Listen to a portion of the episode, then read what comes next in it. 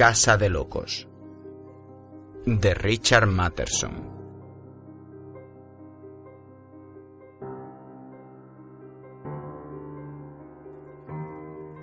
Se sienta al escritorio, coge un largo lápiz amarillo y empieza a escribir en un cuaderno. La punta se rompe.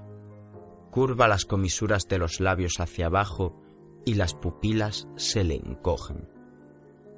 Su rostro parece una máscara durísima, en silencio, con los labios tan apretados que parecen un feo tajo en la cara, coge el sacapuntas. Le arranca virutas al lápiz y tira el sacapuntas al cajón. Se pone a escribir de nuevo. La punta vuelve a romperse y la mina rueda por encima del papel. Se queda pálido de golpe. Una rabia salvaje le atenaza todos los músculos del cuerpo. Le grita al lápiz. Lo maldice con toda su cólera. Le lanza una mirada de auténtico odio, lo parte por la mitad con un chasquido y lo arroja a la papelera. ¡Ahí te quedas! ¡A ver si te gusta estar ahí! exclama triunfal. Se queda sentado en la silla, tenso, con los ojos como platos y los labios temblorosos. Tiembla de ira delirante, una ira que le corroe las entrañas. El lápiz se queda en la papelera, roto e inerte. Es de madera, grafito, metal y goma, materiales inanimados, ajenos a la furia ardiente que han provocado. Sin embargo, está de pie junto a la ventana, en silencio, contemplando la calle. Intenta aliviar la tensión. No oye el susurro que procede de la papelera y que cesa de inmediato. Su cuerpo no tarda en recuperar la normalidad. Se sienta. Esta vez utiliza una pluma estilográfica. Se sienta frente a la máquina de escribir. Introduce una hoja de papel en el carro y empieza a teclear. Tiene los dedos grandes y pulsa dos teclas a la vez.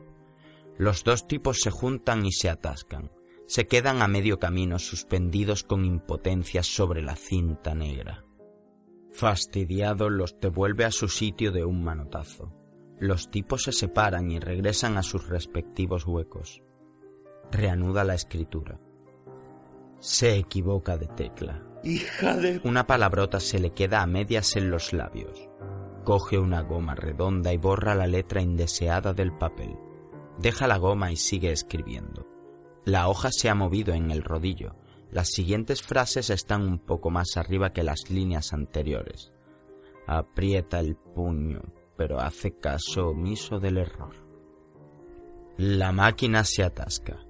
Le tiemblan los hombros y descarga un puñetazo en la barra espaciadora al tiempo que grita una maldición. ¡Mierda! El carro salta. El timbre suena. Le da un empujón al carro que se estrella contra el tope. Teclea más deprisa. Se atascan tres teclas juntas. Aprieta los dientes y gime de desesperación. Forcejea con los tipos pero no se separan. Los despega a la fuerza con dedos temblorosos regresan a su sitio. Ve que se ha manchado los dedos de tinta.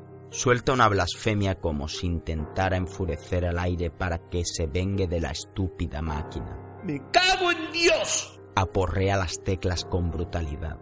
Los dedos caen como los rígidos garfios de una cabria. Otro error que borra con furia. Escribe aún más deprisa. Se atascan cuatro teclas. ¡Ah! Estrella el puño contra la máquina de escribir, arranca el papel del carro y lo hace jirones. Lo arruga en una bola y la lanza al otro lado de la habitación. Centra el carro de golpe y baja la tapa de la máquina con un manotazo. Se levanta de un salto y la mira con rabia. ¡Imbécil! ¡Estúpida, idiota, necia, imbécil! No sirves para nada, no sirves para nada en absoluto. Voy a hacerte papilla, voy a reducirte a chatarra, voy a fundirte, a matarte. Maldita máquina estúpida, boba y asquerosa. Tiembla mientras chilla.